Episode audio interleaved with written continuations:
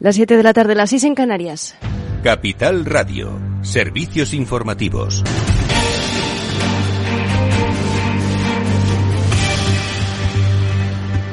Buenas tardes. A vueltas con el Poder Judicial en España tras más de cuatro años con el mandato caducado. El líder del Partido Popular habla de despolitización. Desde el PSOE esperan un acuerdo inminente y Unidas Podemos se muestra optimista.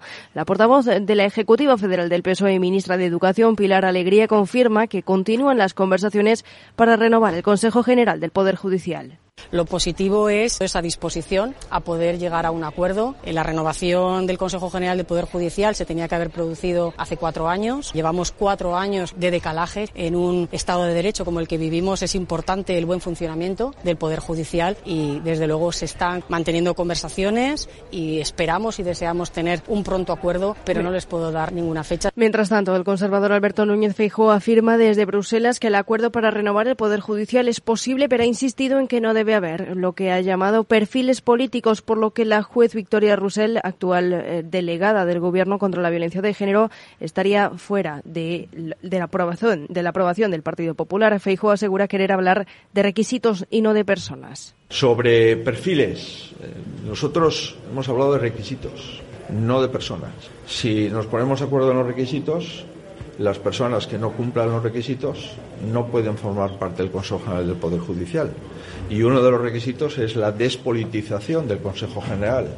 Y desde la parte minoritaria del Gobierno, la vicepresidenta segunda y ministra de Trabajo, Yolanda Díaz, se ha mostrado optimista respecto a las negociaciones para renovar el Poder Judicial y critica la postura del Partido Popular durante los últimos cuatro años. Creo que el bochorno que ha vivido España por una actitud absolutamente irresponsable del Partido Popular, que ha permitido que durante más de cuatro años los órganos estuvieran paralizados, no es correcto. Y el aprendizaje colectivo, pero singularmente para el Partido Popular, es que nunca más debe de hacer un mal uso de las instituciones. Son de la ciudadanía y merecen respeto. Y el Gobierno de España, efectivamente, sí, estamos negociando. Y soy optimista y, por supuesto, cumpliremos con los mandatos constitucionales. Y los líderes de la Unión Europea evalúan hoy y mañana la posibilidad de imponer un tope al precio del gas que abarate la factura eléctrica. El objetivo del presidente del Consejo Europeo, Charles Michel, es conseguir que los líderes lleguen a un acuerdo y creen una serie de líneas de actuación en las que seguirán trabajando sus ministros de energía, martes 25 de octubre. La iniciativa todavía divide a los diferentes países, pero se han propuesto salir de la cita con una solución para paliar los efectos de una crisis energética que podría traer eh, de la mano una recesión. Se trata de un buen paquete porque es una buena base que parte de las herramientas que teníamos en el pasado para dar pasos adicionales y aclarar lo que queremos para el futuro.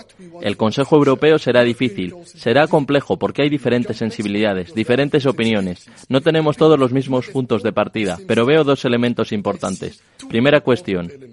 ¿Estamos dispuestos a trabajar juntos para aplicar medidas que bajen los precios del gas? Así que los líderes afrontan por primera vez el debate con una propuesta concreta del Ejecutivo Comunitario para poner un límite al precio del gas, una intervención que defiende un amplio grupo de países como España, Italia o Francia, pero rechazan otros como Alemania o Países Bajos. Menos conflicto genera la idea de obligar a los países a comprar de forma conjunta al menos el 15% del gas para llenar los depósitos para el invierno del 2024, excepto que cuenta con la oposición de Hungría. También abordarán la opción de extender la excepción ibérica a todo el bloque. Entre tanto, el precio de los carburantes prosigue su escalada y se encarece hasta un 5%, en lo que hace que el diésel roce la cota de los dos litros, de los dos euros por litro. El precio medio del litro de gasolina ha subido hasta los 1,75 euros, el nivel más alto desde principios de septiembre, mientras que el diésel escala hasta los 1,94 euros por litro, su mayor nivel desde junio. El presidente de Estados Unidos, Joe Biden, ha ordenado liberar 15 millones de barriles de petróleo de sus reservas estratégicas para calmar los precios del crudo. En un discurso en la Casa Blanca señala a Rusia como la principal culpable del alza de la gasolina y aunque reconoce que los precios han bajado durante los últimos meses, ha considerado que no disminuyen lo suficiente. Por eso lanza un mensaje de tranquilidad a las empresas. Es todo por ahora. Continúan informados en capitalradio.es. Les dejamos en Afterwork con Edu Castillo.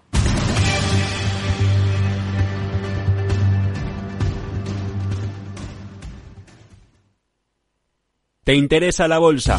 Compra y vende acciones o ETFs con 0 euros de comisión hasta 100.000 euros al mes con XTB. Vente al broker mejor valorado por sus más de 450.000 clientes según Investment Trends y al mejor broker para operar según Rankia. xtb.es. Riesgo 6 de 6. Este número es indicativo del riesgo del producto siendo uno indicativo del menor riesgo y 6 del mayor riesgo.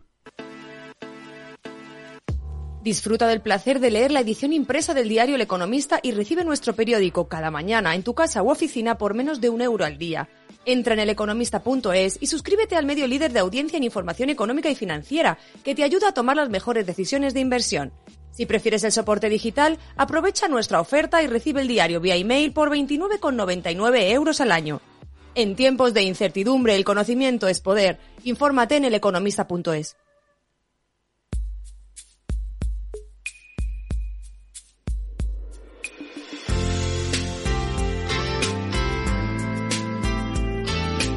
Después del trabajo, After Work, con Eduardo Castillo, Capital Radio. ¿Qué tal amigos? Buenas tardes, bienvenidos un día más a este After Work, Capital Radio que ya comienza. Hoy vamos a hablar de pues, nuevos negocios en sectores maduros, en sectores tradicionales. Si se puede amigos, no todo hoy es emprendimiento tecnológico, también se puede emprender en sectores como el farmacéutico. Por eso hoy está con nosotros, enseguida vamos a saludar a su director general, la eh, compañía farmacéutica Lanier Pharma. Vamos a hablar de algo que posiblemente hayáis oído, pero que quizás no lo acabáis de identificar, nutracéuticos. Bueno, quizás complementos que os pueden ayudar a mejorar vuestra salud, pero desde una óptica farmacéutica. Ojo, bueno, pues con Guillermo Sada vamos a hablar en los próximos minutos sobre cómo en estos tiempos se lanza una empresa de investigación, un laboratorio farmacéutico dedicado precisamente a este área, el de la eh, nutracéutica. Vamos a explicarlo ahora con más detalle. Y luego, por cierto, como estamos, por supuesto, en tiempos de cambio, en tiempos digitales, siempre es bueno ese repaso que nos dan Julián de Cabo y Víctor Magariño al mundo tan cambiante que siempre con base tecnológica nos rodea y condiciona nuestros actos, nuestras decisiones. Bueno, pues con ellos también hablaremos en este, en este programa. Esto es After Work, está Jorge Zumeta gestionando técnicamente el programa, os habla Eduardo Castillo. Vamos allá con nuestro primer invitado.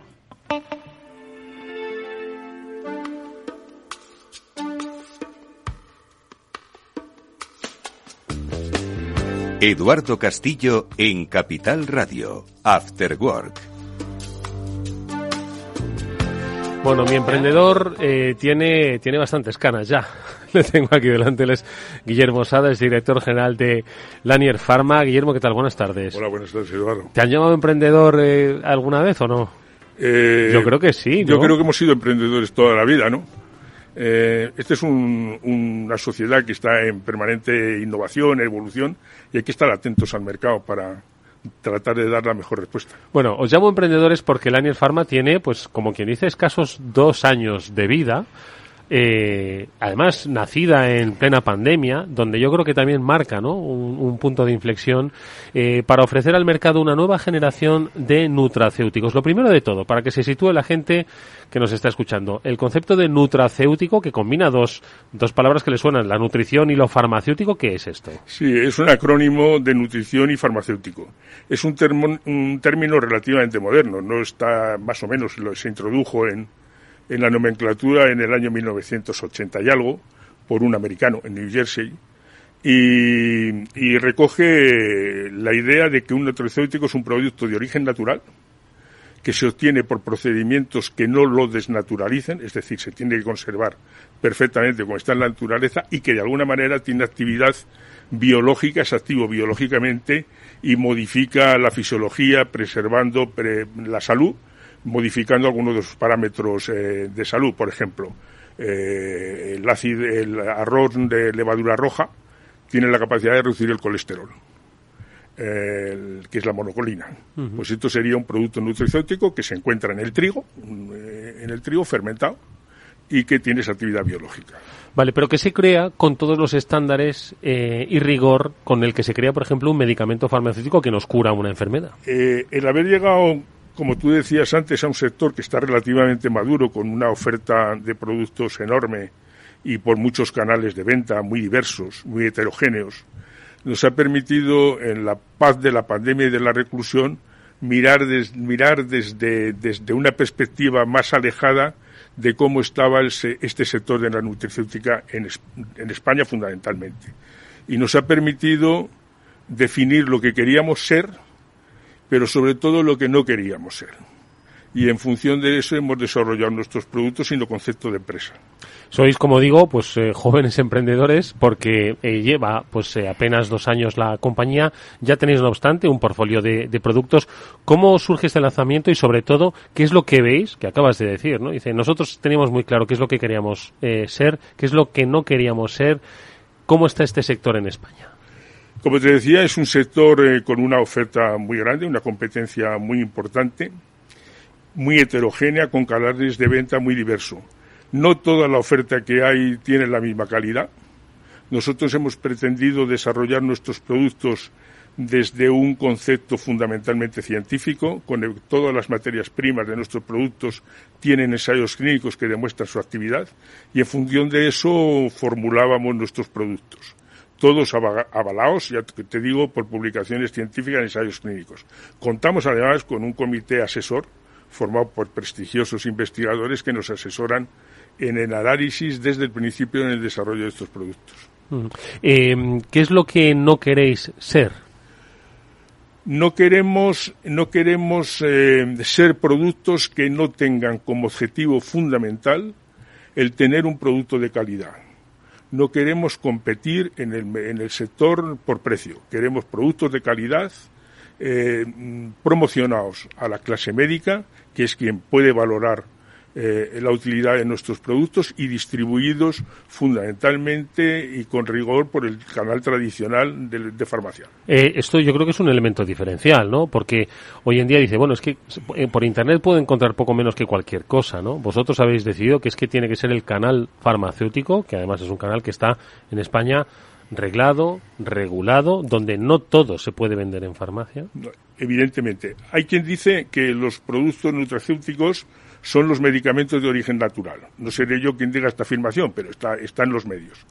Eh, y como tales, nosotros casi casi tratamos estos productos como si fueran absolutamente medicamentos, desde la concepción, la calidad, la fabricación con los máximos estándares de calidad y la, distribución.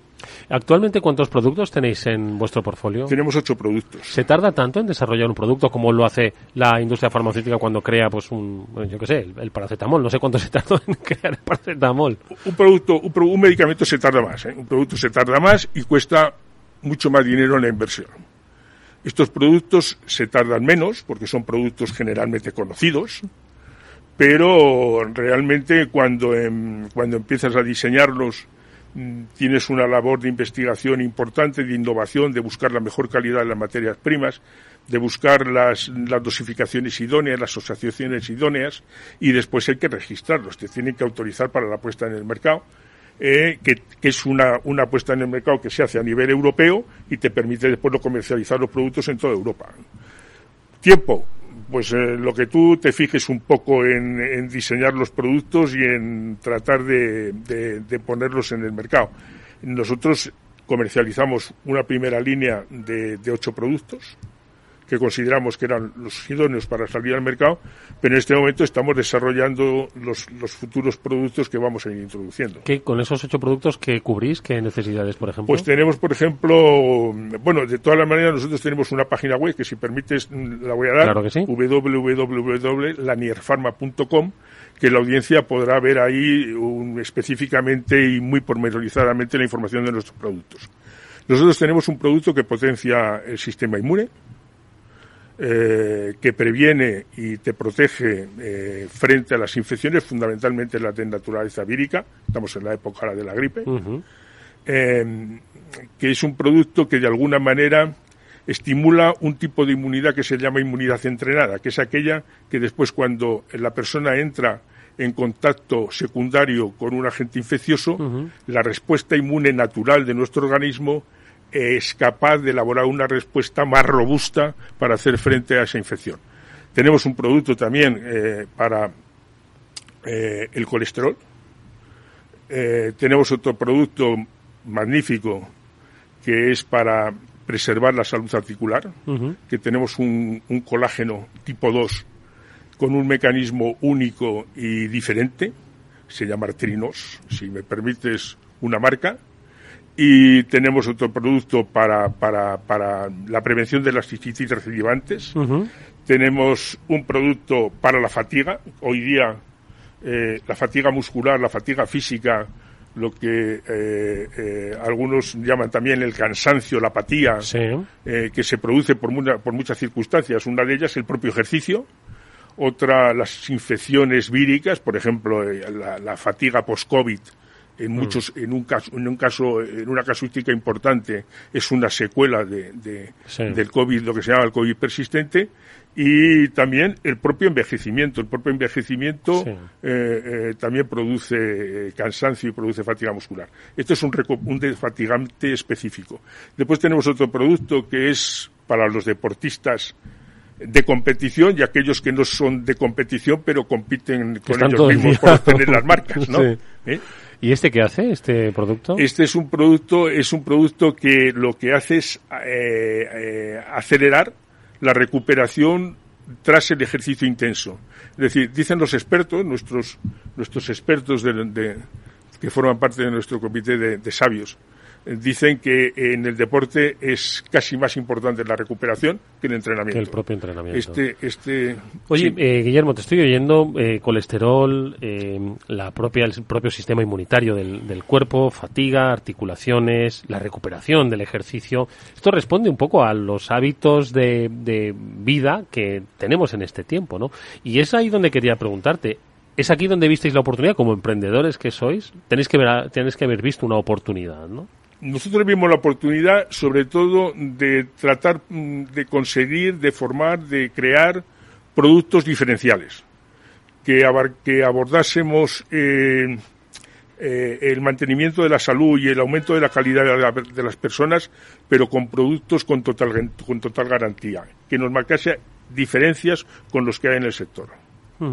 Pero entiendo también en un momento social o sociocultural donde pues tenemos más esperanza de vida, donde los 70 eh, ahora son los nuevos 60, ¿no? Que decían, y donde se cuida más el ser humano, ¿no? Bueno, no, por ejemplo, eh, en, la, en la generación del baby boom, los, los boomers, o sea, los que creo que son los nacidos entre el año 46 y el 65, últimas encuestas dicen que el 76% de estas personas están tomando algún tipo de producto de esta naturaleza para conservar la salud articular. Pero no estamos hablando, no podemos asociar esto con una determinada edad. En la, en la generación siguiente, me parece que se llama la generación X, que va desde el 65 al 81, o sea, que es, que es la generación que vio nacer el teléfono móvil, el Internet, las redes sociales, pues estamos hablando del orden del 69% de estas personas están tomando este tipo de complementos para prevenir el mismo tipo de patología, ¿eh? la, artrosis, por ejemplo. O sea, no es, no es un tema no es un tema que sea solo de cada día generacional, sino que sí, cada día accede accede más más gente, gente y personas más jóvenes a este tipo de productos, sobre todo por el concepto del autocuidado de la salud. O sea que de alguna forma, eh, pues esto tiene que trascender precisamente la edad. Se debe entender el, el, concepto de eh, nutracéutico como algo que nos puede acompañar independientemente de la edad que tengamos. Durante toda la vida. Bueno, yo, de los que has dicho, yo ahora mismo me tomaría eh, el de la fatiga algunos días, ¿no? Pero el de el, reforzar el sistema inmunológico, ojo, ese mm, nos viene bien a todos. Ese, es un, ese es un producto, ese es un producto muy interesante que mm, es inmunizat eh, eh, y es un producto que tiene un, componente principal que es el betagulgano 1316, que es un producto que es capaz de entrenar la inmunidad y, que tiene una relación estructura-actividad. O sea, solamente aquellos betaglucanos que tienen ese tipo de estructura son los que están reconocidos como capacidad inmunomoduladora. Oye, cuéntame un poco esa eh, perspectiva ya empresarial que tenéis desde Lanier Pharma, porque, oye, tenéis muy claro dónde está eh, el mercado, tenéis muy claro cuál es el producto que, estáis desarrollando, dónde queréis poner la compañía eh, pero ¿hasta dónde queréis llevar? Eh, en España ahora mismo eh, podemos encontrar los productos de Lanier Pharma, los vamos a poder encontrar en el extranjero, porque al final me contabas fuera de micro, ¿no? Que vosotros requerís de las aprobaciones de las diferentes autoridades europeas, nacionales y también europeas, para la comercialización de, de vuestros productos, lo que por otro lado también os abre puertas para el resto del mercado europeo. ¿Cómo habéis enfocado esa estrategia de crecimiento? En este momento, y somos muy jóvenes, como tú has dicho desde el principio, llevamos tan apenas dos semanas en el mercado, dos semanas nada más. Pero con un trabajo detrás de dos años, De claro. dos años, sí. El trabajo en la sombra ha sido de dos años. Y, pero ya tenemos contactos para exportar y licenciar nuestros productos en países de América Latina y también en, en algunos países en Europa, como por ejemplo Italia Ujú. y Portugal, que se me olvidaba. Y ese es el objetivo. ¿Tiene que tener carácter internacional, Lanier Pharma? Eh, yo creo que sería un, una, un, un referendo natural, una evolución natural de la compañía, sí. Mm. Eh, nosotros, eh, eh, to- todas las empresas, eh, aunque sean jóvenes, eh, contamos con nuestras previsiones, ¿no? lógicamente. Pero en este momento que llevamos tan poco tiempo, nuestro objetivo es consolidar la marca, que se nos conozcan los productos, que se nos conozcan además no solamente la calidad de nuestros productos, sino también que nos conozcan por nuestra manera de trabajar. Eh, hablaremos un poco más adelante, nos tomaremos ya el tema de las cifras, pero este es nuestro objetivo en este momento principal. España es un país de eh, eh, nutracéuticos. España tiene una evolución muy positiva en el mercado de los nutracéuticos. Yo creo que este año, lleva una- desde el año 2018, tiene un crecimiento constante y en este año creo que el mercado superará los mil millones de, euros. Pero estamos todavía muy lejos de converger con las cifras europeas. Eh, por ejemplo, en Francia y en Alemania, las cifras son tres o cuatro veces superiores al mercado español yo creo que hay un todavía hay mucha, muchas mucho recorrido para crecer. Mucho recorrido para, para crecer. Sí, si se hacen las cosas bien, seguro. Eh, ¿Quiénes formáis parte del, del equipo? Pues mira, eh, somos todo. ¿De dónde procedéis? Pues procedemos todo del sector fundamentalmente farmacéutico, ¿no? Somos del far- farmacéutico y salud. Somos fundamentalmente médicos y farmacéuticos que hemos desarrollado fundamentalmente nuestra carrera profesional en el sector farma, en el sector farmacéutico, dedicados fundamentalmente a medicamentos. Entonces creo que tenemos el rigor en nuestro trabajo eh, que te exige el desarrollo de un medicamento. Oye, ¿cuáles han sido, eh, que recordéis, porque siempre se lo preguntábamos a los emprendedores, ¿no? Oye, eh, las partes eh, que mejor recuerdas de ese lanzamiento, las partes más difíciles que pese a los 30 años de experiencia que acumulas en el sector, dices, vaya, oye, era, esto, esto no me lo habían Eh, contado. Vamos a ver, la parte más difícil, poner una, poner una empresa en marcha desde cero. Cuando tomamos la decisión de estar en este campo, evaluamos la posibilidad de adquirir una empresa que ya estuviera en, funcionamiento. Pero cuando estudiamos el portfolio, lo analizamos en profundidad, nos dimos cuenta que íbamos a comercializar productos en los que creíamos relativamente. Entonces tomamos la decisión, creo que muy acertada, de empezarlo con todas las dificultades que eso conlleva, pero empezar desde abajo creando nuestros propios productos, con nuestro propio concepto. Dificultades, pues muchas. Y yo creo que hay un tema que a los que llevamos tiempo en este sector, que todo esto del, del teletrabajo, eh, de alguna manera, yo no digo que sea malo, yo creo que es muy, muy útil y, y las, las innovaciones tecnológicas lo facilitan, pero a lo mejor en las relaciones empáticas personales para poder tomar una decisión rápida se enlentecen bastante. Dices, Guillermo, que la, la pandemia pues eh, ha marcado sin duda alguna el propio nacimiento de Lanier Pharma, no solo donde eh, nace la reflexión sobre cómo está el sector que os lleva a tomar el paso, ¿no? a tomar la decisión de, montar esta, esta compañía farmacéutica, sino que también, por otro lado, eh, la COVID ha, marcado pues un antes y un después en la sociedad española y en su relación con la salud. ¿no? Yo creo que, que, que no es la misma sociedad la de antes, no digo ni que sea ni mejor ni peor, sino que en su relación con la salud algo ha cambiado. ¿no?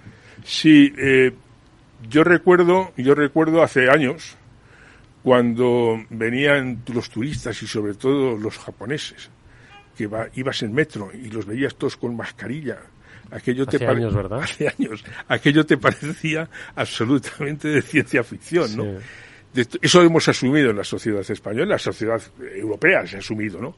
Y eso yo creo que simplemente el hecho de autoprotegerse con una mascarilla ha llevado también al convencimiento de que eh, podemos estar rodeados de factores agresivos que pueden desencadenarnos en nosotros una enfermedad. Y eso ha llevado también a considerar que lo mejor que podemos hacer es protegernos, tratar de conservar la salud antes de diagnosticarnos una enfermedad.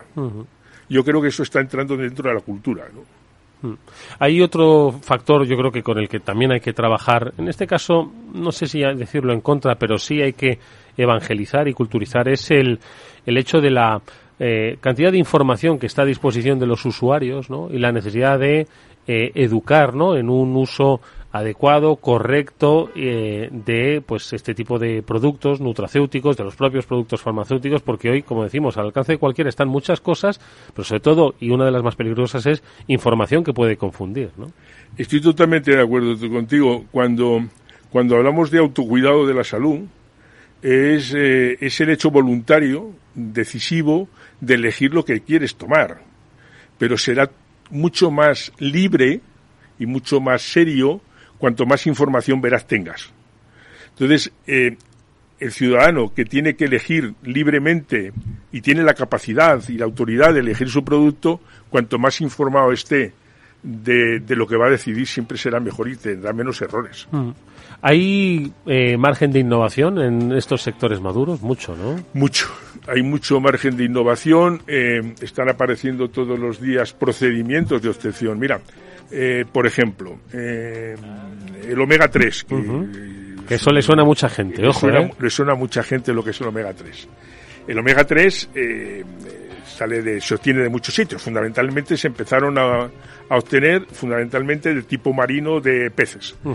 Claro, después se empezó a hablar de contaminación de los mares de los metales pesados, del mercurio, de los microplásticos. Entonces, eh, se han ido reduciendo las especies en función de donde se obtenía el omega 3 en función de en función del tamaño y del ciclo vital.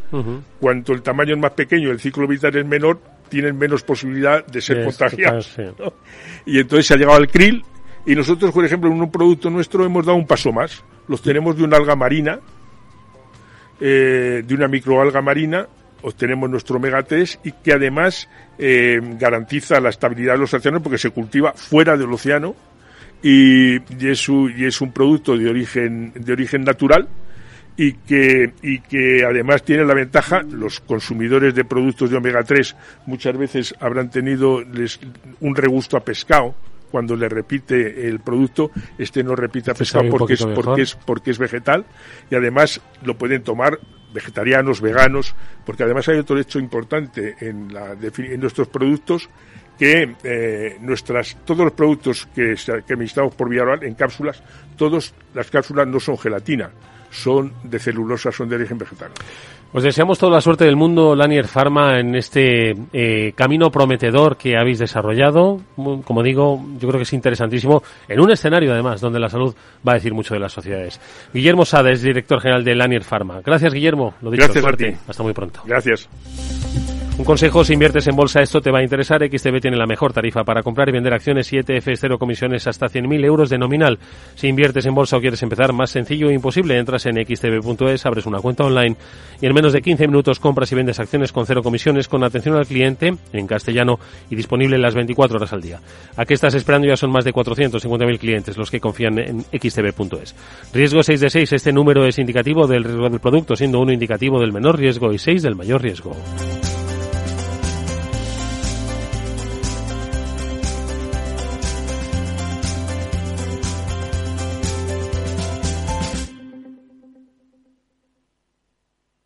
Después del trabajo, After Work, con Eduardo Castillo, Capital Radio.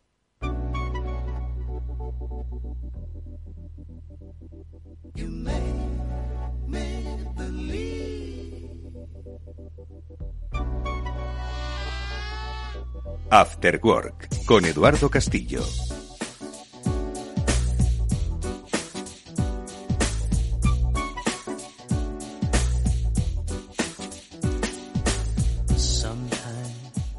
Pues ya estamos aquí, un eh, día más con Julián de Cabo y Víctor Magariño dispuestos a ocupar espacio de radio en este caso, pero un espacio de conocimiento, de conocimiento digital. Y es el que hoy nos van, como siempre, a compartir pues dos de los mejores especialistas en la materia. Julián de Cabo, ¿cómo estás? Muy buenas tardes. Muy buenas tardes, Eduardo. Encantado de estar aquí con Víctor y contigo otra vez. Siempre es un placer escucharte. Víctor Magariño, Víctor, ¿cómo estás? Muy buenas tardes. Buenas tardes, Julián y Eduardo y audiencia. Pues aquí con un montón de cositas interesantes para compartir. Que da igual, el mundo no para. Haga frío, calor, verano, otoño. Bueno, el mundo no para, pero se para en algo, ¿no? ¿Y en dónde se ha parado en esta ocasión, Víctor? Que tú tienes ahí muchas lecturas que seguro que quieres compartir. Pues mira, ahí hay una purrela, como casi todo en, en, nuestras vidas digitales, tiene que ver con, con inteligencia artificial, tiene que ver con blockchain, tiene que ver con los NFTs.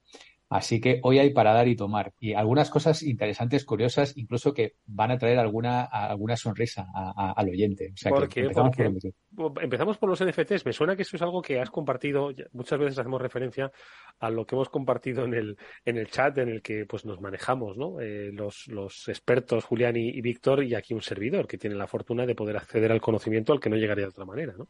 Y no sé si compartías algo de los NFTs, ¿no? De esos, eh, de esos activos digitales, ¿no? Únicos, inclasificables, indestructibles, propios, ¿no? Y, eso, que, ¿por qué? ¿Por qué? A ver, ¿qué es lo que te llamó la atención? Pues mira, eh, como bien dices, hace tiempo que llevamos hablando de esto, lo introdujimos en esta tertulia, yo creo que debió ser de las primeras radiofónicas que, hablamos de los non-fungible tokens o activos de propiedad única que además son un, una clave de acceso a ella, eh, digital. Y, en su día ya pergrellábamos el futuro eh, cuando la, NF, la, la, NBA y la NFL empezaron a subir activos digitales de conjugadas y demás. Bueno, pues ahora ya tenemos la Liga de España, podemos ya, la gente se puede comprar un gol. que, que, por ejemplo, aquel gol que metió tu, fa, tu favorito futbolista o tu equipo o, o, aquella jugada, eh, las jugadas vienen de momento, ¿no? eh, pues ya te puedes comprar un gol del Atleti o, o, del Madrid o del Barcelona, ¿no? Lo cual es, eh, bueno, eh, interesante, ¿no? Pero escucho una cosa, además eh, compartía Julián ahora en este chat interno, que también, efectivamente, me sonaba a mí que esto lo comentamos del mundo sneaker, ¿no? Porque siempre el mundo de las sneakers, de las zapatillas, tiene un mercado que es impresionante. Yo cada vez que, que me acerco a él eh, informativamente, ojo, me quedo sorprendidísimo de, la gente, de lo que la gente está dispuesta a pagar por zapatillas físicas, ¿no? Y por supuesto de zapatillas virtuales. Y cuando hablamos en su, en su día, que efectivamente decía Víctor, fuimos pioneros, ¿no? Fuisteis pioneros en hablar de los NFTs, eh, hablamos de que uno podía tener una, un par de Nikes digitales únicas, exclusivas, que no existían en el mundo, pero claro, en, de carácter digital, ¿no? Entonces, estamos hablando de esto, pero ¿cómo se puede poseer un gol que ya se ha metido? Es decir, eh, no, no, no, porque unas Nikes digitales son tuyas y solo tuyas, ¿no? Pero un gol está repartido por, por mil sitios, ¿no? A ver. Y más, y más un gol del Atleti. Imagínate que el mundo virtual hace que el Atleti meta goles. Bueno, no, no, cosa... no, no entremos, no entremos en rivalidad. A ver, ¿cómo puede ser un gol propiedad de alguien en exclusiva? Pues mira, lo, los detalles no, no están todavía, ¿no? Porque de momento primero se, se habla del acuerdo, eh, que efectivamente la, la, liga pues va a poner a, a disposición de la gente eh, activos digitales en forma de NFTs, es decir, que formarán parte de un blockchain para ser poseídos por particulares, ¿no? Y empezaremos por los goles, luego vendrán las, los determinados dribblings y determinadas jugadas y demás, ¿no? Que yo, me pido la jugada de, de Messi o la, jugada de, Benzema o tal. Eh, se puede intentar predeñar, es decir, eso habrá, eh, existe una grabación, esa grabación es la grabación original, eh, existirán dif diferentes tomas, diferentes cámaras. No todas las tomas a lo mejor las vemos en televisión en un momento dado. Eh, de hecho, un gol lo podemos ver pues con a, veces 10, 15 o 20 cámaras diferentes. Entonces, a lo mejor hay una cámara, me, estoy hablando un poco eh, por imaginar, ¿eh? una cámara que tome una toma que automáticamente sea eh, cifrada y sea puesta en un formato NFT dentro de un blockchain y que sea única. Que luego, por supuesto, como todo activo digital, puede ser copiado y fusilado y multiplicado innumerables veces. Pero el original, eh, tendrá el, eh, la propiedad una determinada persona o, una entidad, una, una empresa o, o, lo que sea, ¿no? Mm. Y obviamente esto se podrá comprar y vender, con lo cual, pues imaginaros el valor que esto puede llegar a tener, ¿no? Pues, al fin y al cabo todo habla irá evolucionando, subiendo de valor, como los cuadros. Etc. Creo que es muy razonable ¿no? el planteamiento. Ahora le, le, le pregunto a Julián, eh, que Julián un poco pues haga una reflexión sobre esto, pero añado. Eh, si algún día, obviamente esto es como lo de los bolsos, tú tienes el original, ¿no? Y luego tienes las copias y las, imitaciones y las falsificaciones, ¿no? Nunca has sabido cuál era la diferencia entre uno y otro, ¿no? Entonces, que puedes reproducirlo de manera infinita, ¿no? Y tú vas por la calle y, y tienes, y, a veces no distingues sobre el original, sobre lo que es una copia, sobre lo que es una imitación, ¿no? O una falsificación. Como los cuadros, ¿no? Entonces, eh, cuando en un, un, activo digital se puede copiar y reproducir infinidad de veces, vale, tú tienes el original, pero ese original tiene que tener un, sello de calidad, que no sé dónde está la diferencia de la calidad digital que lo, de lo diferencia de los demás, no lo sé. A ver, Julián. A ver, Eduardo, es que ese, ese es justo el problema, ¿no? Y es la gran duda, yo creo, que de, alguna forma el fenómeno de la tokenización eh, casi que atenta contra la esencia de lo digital, que es la replicabilidad. O sea, cuando, cuando tú, aparte de lo que contamos siempre en clase desde hace muchos años, es que cuando tú digitalizas un bien o un servicio, automáticamente deviene un bien o un servicio que tiene una disponibilidad infinita en el mercado. Tú puedes tomar una grabación digital de un sonido o de un vídeo y reproducirla tantas veces como quieras sin que pierda calidad, pero lo que es más importante, puedes copiarla tantas veces como quieras sin que pierda calidad, a no ser que tú decidas que pierda calidad, que puede ser una opción. O sea, tú sabes que puedes grabar a distintas resoluciones, con distintas calidades. Entonces, en, el tema de los NFT yo creo que estamos jugando más con eh, la, tendencia del ser humano a intentar acumular objetos de, valor único, pero que es contradictorio en alguna medida. A mí me, asombra que la gente pague por algo que puede ser capturado de una forma tan burda como hacerle una foto a una pantalla y tienes un bien absolutamente indistinguible del bien número uno que es completamente diferente a lo que sucede en el mundo físico. Tú compras unas zapatillas Adidas y se supone que la calidad es muchísimo mejor que las Manolito Sport que tienen el mismo aspecto, pero no, o, que unas compradas en la manta. O sea, tú, tú compras un bolso de Louis Vuitton y parte de lo que estás pagando, por supuestísimo, es marca, pero la marca lleva incluida una calidad absolutamente excelente una atención al cliente sublime y si tu bolso tiene el más mínimo defecto de fabricación, es que te van a pedir todo tipo de disculpas, te van a dar otro bolso y además te van a llevar de fin de semana a donde tú quieras prácticamente, mientras que en el de la manta pagas lo que pagas sabiendo que compras una mercancía que solo en apariencia es similar a la original. Entonces, no lo sé, o sea, yo, yo creo que, con el tema de los NFT estamos ahora mismo en todo lo alto de la, de la curva del hype donde todo el mundo espera que sea el gran mogollón y tal, y en realidad lo que estamos es en una fase que los curas de mi colegio definirían como de tocamientos torpes. Estamos empezando a ver qué es lo que hay ahí, pero realmente no tenemos ni puñetera idea de cómo va a terminar la cosa. Pero para llegar al final, o empiezas por esa fase, nunca llegarás a nada. Dentro de poco estaremos en la plena desilusión de lo y qué horror, esto de los NFT no vale para nada, vaya mierda, no van a tomar el pelo, qué espanto, qué horror. Pero yo creo que al final, como como pasa siempre, las cosas tenderán a un equilibrio. Mm. Es una tecnología que va a formar parte de la esencia de la, de la siguiente generación de Internet y estamos pues en eso, en el momento en que no, no, no hay una manera fácil de juzgar lo que está pasando. Es un poco como, como el otro, y, perdón y con esto termino, ah. como el otro gran mogollón que traía hoy para, para variar, porque a mí es que Víctor me ha matado con el NFT porque justo hoy tengo clases sobre ese tema, pero el, otro gran lío es que están tirando tal cantidad de satélites al espacio que dentro de poco nos van a prohibir volar cometas, porque no va a, haber, no va a quedar sitio para volar una cometa sin que nos tropecemos con algo. Hoy se anunciaba que Amazon está listo para empezar a tirar satélites al cielo a principios del año que viene, que no es dentro de cuatro. Satélites de, de comunicaciones, obviamente, ¿no? Satélites para un Internet de alta calidad y alta velocidad en lugares del planeta con poca cobertura, etcétera, etcétera. O sea, los tenemos ahí metidos haciendo las cosas que antes hacían los estados, que eran los únicos que tenían dinero para meterse en lío de este tipo. Ahora los estados no lo tienen por más que nos lo quiten y son las empresas privadas las que se dedican a eso. Víctor, bueno, pues eh, si, si queréis vamos por partes, ¿no? Eh, ahora hablamos si queréis de los satélites y tal, que efectivamente hay quien dice por ahí que ya no hay, que ya no hay hueco. Pero mm, eh, el, el, el, tema que comentabas, Julián, de los NFTs, a ver, una cosa es intentar entenderlo los maduritos digitales que formamos parte de esta tertulia y otra cosa es eh, pues intentar realmente estar en el mundo siguiendo las tendencias y demás. Yo cuando empecé a oír hablar de los NFTs a principios del año pasado y lo traje un día a la tertulia, pues aquello iba como una moto. Desde entonces ha habido un pequeño estallido de la burbuja, donde ya no es solo todo lo que reluce, pero sí que es verdad que, bueno, pues que ahora, por ejemplo, la liga es la primera liga en Europa. Eh, por cierto, la plataforma se va a llamar eh, la Liga Golazos y los primeros golazos van a salir a la venta la semana que viene, el día 27. Con lo cual, para el que esté especialmente interesado en, esto, lo, lo, puede, lo puede ir mirando, porque yo me atrevo a, asegurar que va a haber una pequeña inflación en precios de esto seguro, ¿no? Pero sí que es verdad que eh, yo sigo intentando, eh, bueno, pues con el tema del metaverso, que, que está todo relacionado, con el tema de, de eh, si, si, esto va a ocurrir o no, la conversación que teníamos eh, la, la, semana pasada.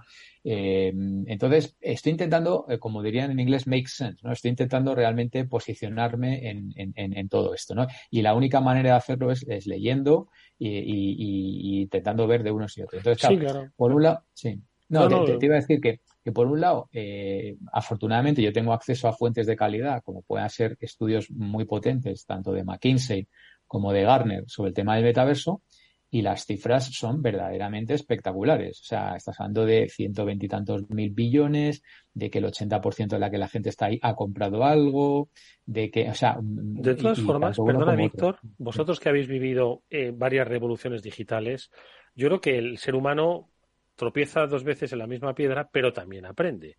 Y ha aprendido a ser un poquito más prudente, quizás un poco más crítico, pero más prudente en sus inversiones, eh, especialmente tecnológicas. Quiero recordar, pues, esa época de algo que yo, yo no llegué a conocer ni siquiera el, el, el, lo que decían las siglas, ¿no? Pero cuando hubo grandes embolsos de dinero en la llamada UMTS, ¿os acordáis, no? Que eran pues nuevos estadios en las capacidades de comunicación y de transmisión de datos y luego aquello pues se quedó en un bluff, pero es que hubo inversiones multimillonarias por parte de las compañías y lo mismo con determinados aspectos de Internet, de la primera era de Internet y tal. Entonces, entiendo que las empresas han aprendido y han dicho, oye, sí, seguro que lo de los NFTs está muy bien, lo del metaverso también, pero ya en las grandes épocas de inversiones brutales al inicio del, del del proceso de desarrollo, pues el ser humano ha aprendido ya a ser un poquito más prudente, ¿no? Entonces, de ahí que siempre esperamos, pues las revoluciones vienen dadas por una inversión súper grande, ¿no? Entonces de ahí que aunque haya varias apuestas, todavía no está concentrada toda la inversión mundial en estos temas, ¿no?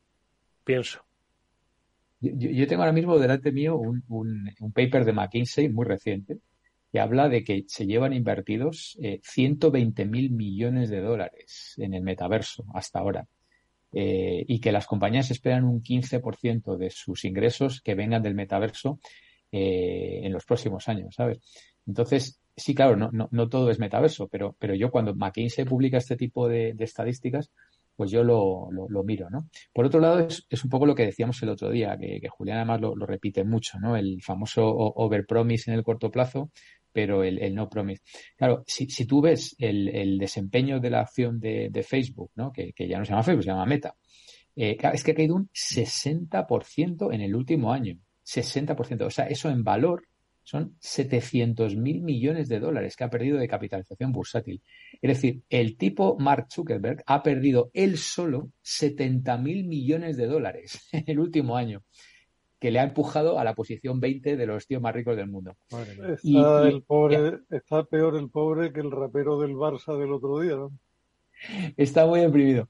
Pero, pero los, los datos internos de, de, de, dentro de, de, Meta, ¿no? Sobre, sobre lo que está pasando con, con ellos, son verdaderamente preocupantes. O sea, eh, cuando se esperaba, eh, pues a lo mejor 500.000 usuarios activos, pues están, eh, lo han bajado a 280.000 y, y ahora están hablando de 200.000.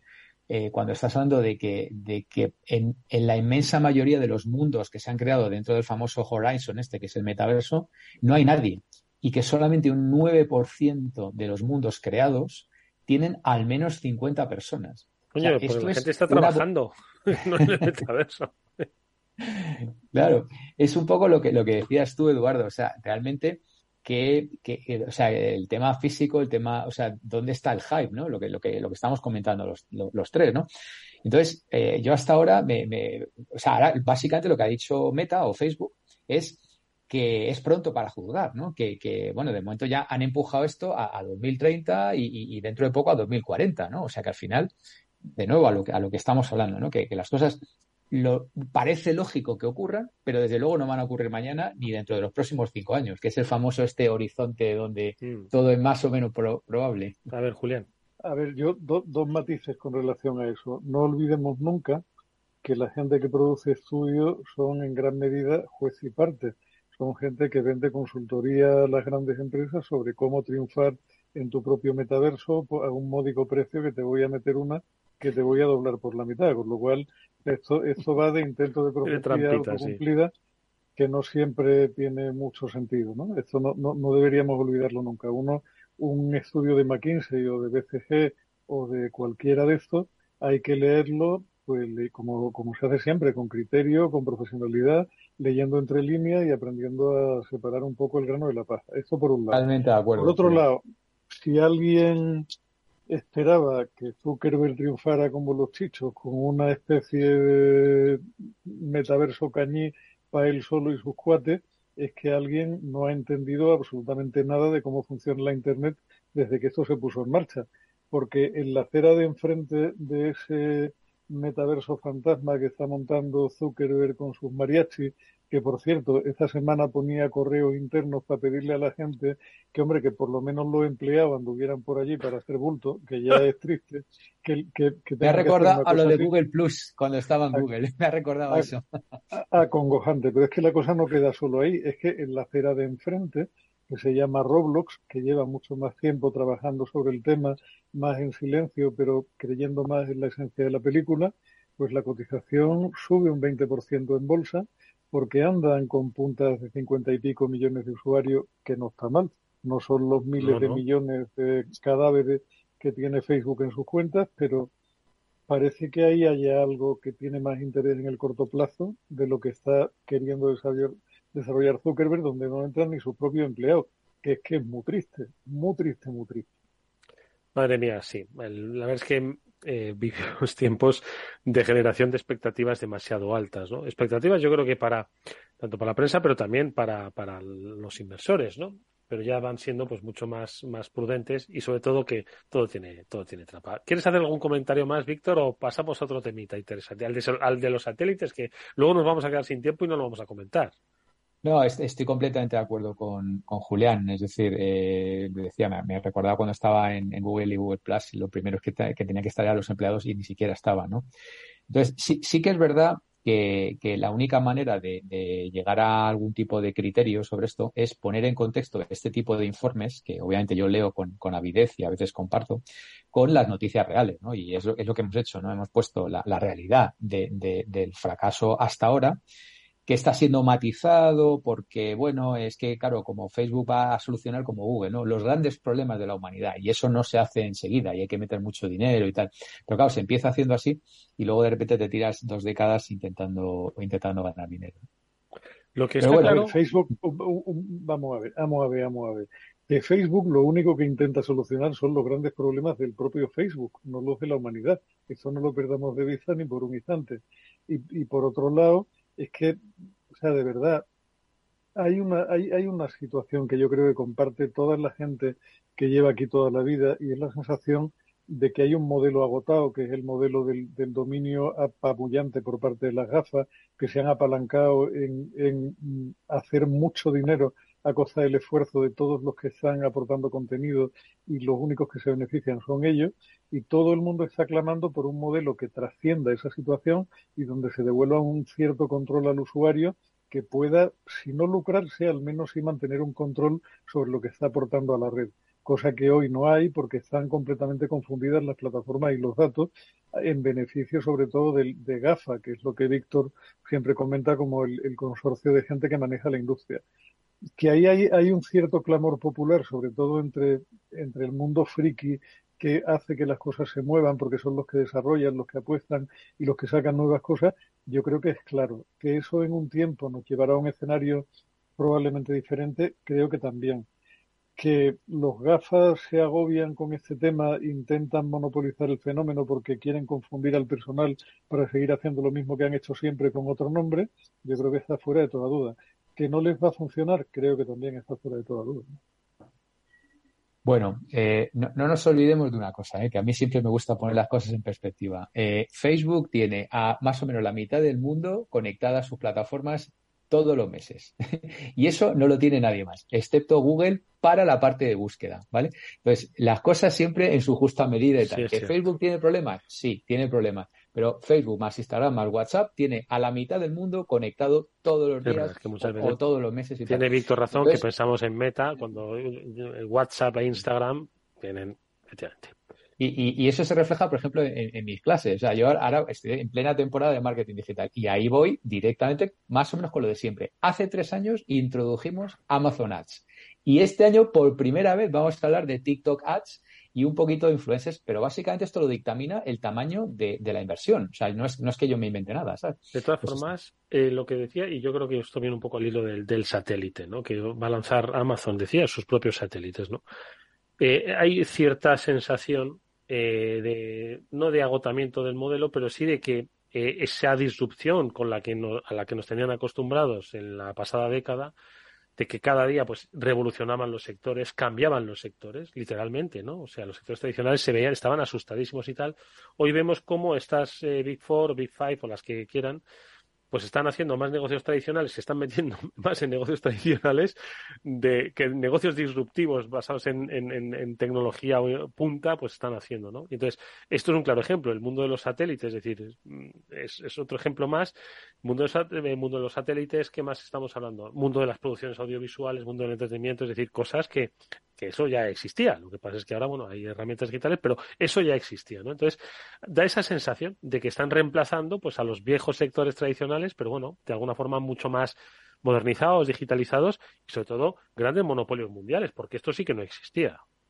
Y muchas veces, Eduardo, terminan las historias como terminaba Rebelión en la Granja, en una conversación donde ya no se sabía quiénes eran los cerdos y quiénes eran los hombres, porque los cerdos se habían, se habían modificado de tal manera su manera de comportarse que ya eran perfectamente indistinguibles de los hombres a los que habían quitado de en medio protestando por los derechos de los animales. Oye, esta, esta reflexión de Julián me, ha traído a colación otra de las cosas que he leído muy, muy, muy chulas y muy interesantes. Al final no me vais a hablar de los satélites, pero... pero... Bueno, podemos hablar de los satélites. cuando he escuchado... pero, pero, Eduardo, tenía alguna duda de que no íbamos a hablar de nada de lo que estaba Escucha, escucha, hace... Eh, yo tengo una slide que ya es vintage, porque debe tener como tres o cuatro años, que decía algo así como Jeff Bezos pondrá 3.500 satélites en órbita en los próximos años. Y no había vuelto a oír a, hasta ahora mismo que Julián ha dicho que lo va a poner tal igual. Con lo cual, eh, bueno, me, sorprende entre comillas, ¿no? Pero sí que es verdad que hay un montón de, basurilla espacial por ahí y que yo, sinceramente, los que hagan un algoritmo para calcular las órbitas y tal y cual, o sea, lo deben tener cada vez más complicado, porque eso empieza a estar eh, apelotonado, pero... Eh, se chocan dos cosas por ahí y, pasa cualquier desgracia. Pero bueno, esto que os decía que, me ha hecho gracia eh, y que creo que puede interesar al oyente, eh, inteligencia artificial, ¿vale? Y bueno, si puede predecir todo, bueno, pues ¿por qué no le decimos a una inteligencia artificial que predizca su propio futuro? Es decir, que una inteligencia artificial diga a qué nos va a conducir la inteligencia artificial. ¿Cómo se nota quienes piensan de verdad y piensan, pues yo sabes en qué estaba pensando, en preguntarle a esa inteligencia artificial, el jodido número del euromillón, quiero decir que era muy sencillo y seguro que lo podía acertar, pero no, o sea, hay, menos mal que hay esperanza en el mundo, ¿cuál es el futuro de la propia inteligencia artificial pensada por la inteligencia artificial? ¿Y qué ha respondido? Habrá, se habrá cortocircuitado. Mira, eh, le, han, le han metido, obviamente, ¿sabes? A inteligencia artificial, mogollón de datos históricos y tal, ¿no? Entonces le han metido datos desde 1994. Y han comparado sus predicciones con la realidad durante cinco años. Oye, ha acertado al 99%. con lo cual, ahora le van a preguntar qué va a pasar en adelante. Entonces, están en ello, están preguntándole, pero parece ser que de momento no, no va a predecir eh, el mundo este apocalíptico tipo Terminator y que todos vamos a morir bajo, bajo el Cyberdyne y todo esto. Pero me, ha hecho gracia, ¿no? Porque dice, oye, la, la, inteligencia artificial prediciendo su propio futuro. Y parece ser que ha acertado en un 99% de los últimos cinco años. Y me ha, me ha, gustado lo de los cinco años porque es el, el periodo de tiempo este mágico, ¿no? Donde, donde más allá no llegamos. Julián van a morir todos menos mi suegra, Eduardo. Yo creo que estamos en un mundo cada vez más de locos y, que tiene una, o sea, tenemos un escenario por delante verdaderamente apasionante por un lado, pero dificilísimo de entender por otro lado, ¿no? Eh, si recordáis a Recuenco, que, que te mm. hartas de reír con él, pero que dice cosas muy interesantes, a mí me impactó mucho una presentación suya cuando hablaba de los atractores y, y con, con aquel tinglao concluía que para él cualquiera que le pidiera un plan de negocio a más de seis meses vista le parecía que le estaba pidiendo una novela de ciencia ficción porque era completamente imposible hacer predicciones mucho más allá de eso. Y es cierto que es así, o sea, estamos, estamos en un escenario tan absolutamente variable que agobia a veces. ¿no? Es interesante para verlo como espectador, pero cuando intenta eh, pensar en algo que tenga un recorrido mínimo, eh, produce angustia realmente. No sé, pero quizás hay sectores que pueden ser un poco ajenos, ¿no? A estas, a este cortoplacismo, ¿no? Donde sí que puedes eh, hacer una cierta previsión, ¿no? Eh, vamos, me atrevo que, que aunque se produzcan nuevas pandemias inesperadas, nuevos confinamientos, pues oye, hemos aprendido y yo qué sé, se puede más o menos sobrevivir, no lo sé. Víctor, brevemente que se nos, se nos acaba el tiempo. No, está, esto que último que has dicho me ha llevado claramente a tu otro experto de cabecera, que es Félix, que, las predicciones de contenedores y barcos, esas hay que hacerlas con mucho tiempo. Pero cinco años ya es, bastante. Bueno, otra cosa muy divertida, muy rápido, si queréis lo dejamos para el próximo programa. Ya existe el primer partido político en Europa cuyo líder es una inteligencia artificial. O sea que ese es otro sector y, cuidado, yo me plantearía, me plantearía, si, si una inteligencia artificial está detrás de un programa político, me plantearía realmente si, si votarlo o no. Es un partido danés y se llama The Synthetic Party. Así que ahí, ahí queda para reflexión. Dos reflexiones rápidas que me hacen pensar. Creo que es el primer partido eh, político en Europa que tiene una inteligencia al frente. No se sabe si artificial o, o humana, pero inteligencia. Es decir, eso ya es un paso. Dos, no te sorprenda que efectivamente pueda sacar muchos más votos, porque al final no sería la primera vez que gracias a la inteligencia artificial se ha, se ha intentado atraer el voto. Lo hemos visto en este caso utilizando herramientas, ¿vale? De persuasión, ¿no? A través precisamente de las redes sociales. Lo tiene muy fácil esta inteligencia artificial. Meterse un poquito en las redes sociales, hacer dos o tres estos, ya tiene por lo menos un diputado, lo saca, por lo menos. Oye, ¿Lo exploramos un poquito más? Bueno, pues lo hacemos, pero ya será la semana que viene, por supuesto, que encontraremos nuevamente nuestro, nuestro espacio. Julián de Cabo, Víctor Mariño. Interesante programa. No me habéis contado nada de los satélites y de para qué quieren los satélites. Pero bueno, si nos acordamos, lo contamos la próxima como decían, Como decían en aquel programa, Eduardo, la próxima semana hablaremos del gobierno. Exactamente. Gracias, Víctor. Julián, como siempre, ha sido un placer escucharos. Gracias a vosotros, un placer. Nosotros, amigos, nos vemos eh, la próxima semana que volverá el After Work. Eh, en este caso, el Cyber After Work, el programa de ciberseguridad de Capital Radio. Nos vemos hasta entonces. Cuidaros mucho. ¿Qué es ir más allá? Con Arval podrás llegar donde te propongas de la forma más sostenible y desplazarte como y cuando necesites con una oferta de renting sostenible, segura y conectada. Y preocuparte solo de conducir porque nosotros nos ocupamos del resto. Arval, la transición energética arranca aquí. Más información en arval.es. Los lunes, de 10 y 5 a 11 de la noche, escucha en Capital Radio Una periodista en zapatillas, el programa que te acerca el deporte y la vida sana, dirigido y presentado por Samantha Chocrón. Información sobre carreras, entrevistas a profesionales de la salud, la solidaridad en el mundo del running, todo esto y mucho más te lo ofrece Samantha Chocrón, una periodista en zapatillas.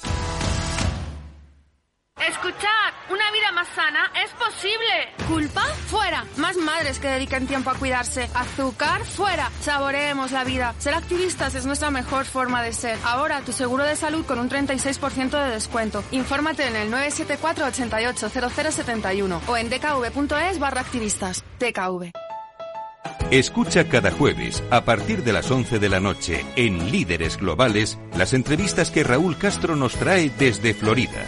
Personas inspiradoras de habla hispana que han destacado en sus actividades más allá de nuestras fronteras y que nos dejan sus enseñanzas y aprendizajes desde el punto de vista más personal.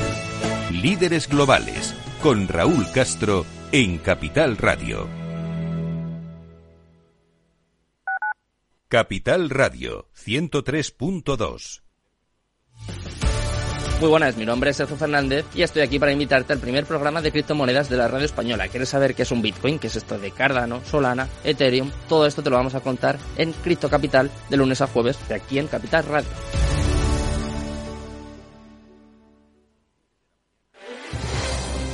Si quieres entender mejor todo lo que rodea a nuestro sector alimentario, tienes una cita en La Trilla un gran equipo de especialistas te acercará a la actualidad económica y política desde el campo hasta la mesa. Conocerás sus principales innovaciones sin olvidar las producciones más tradicionales. Los sábados de 8 a 9 de la mañana con Juan Quintana, la trilla de Capital Radio.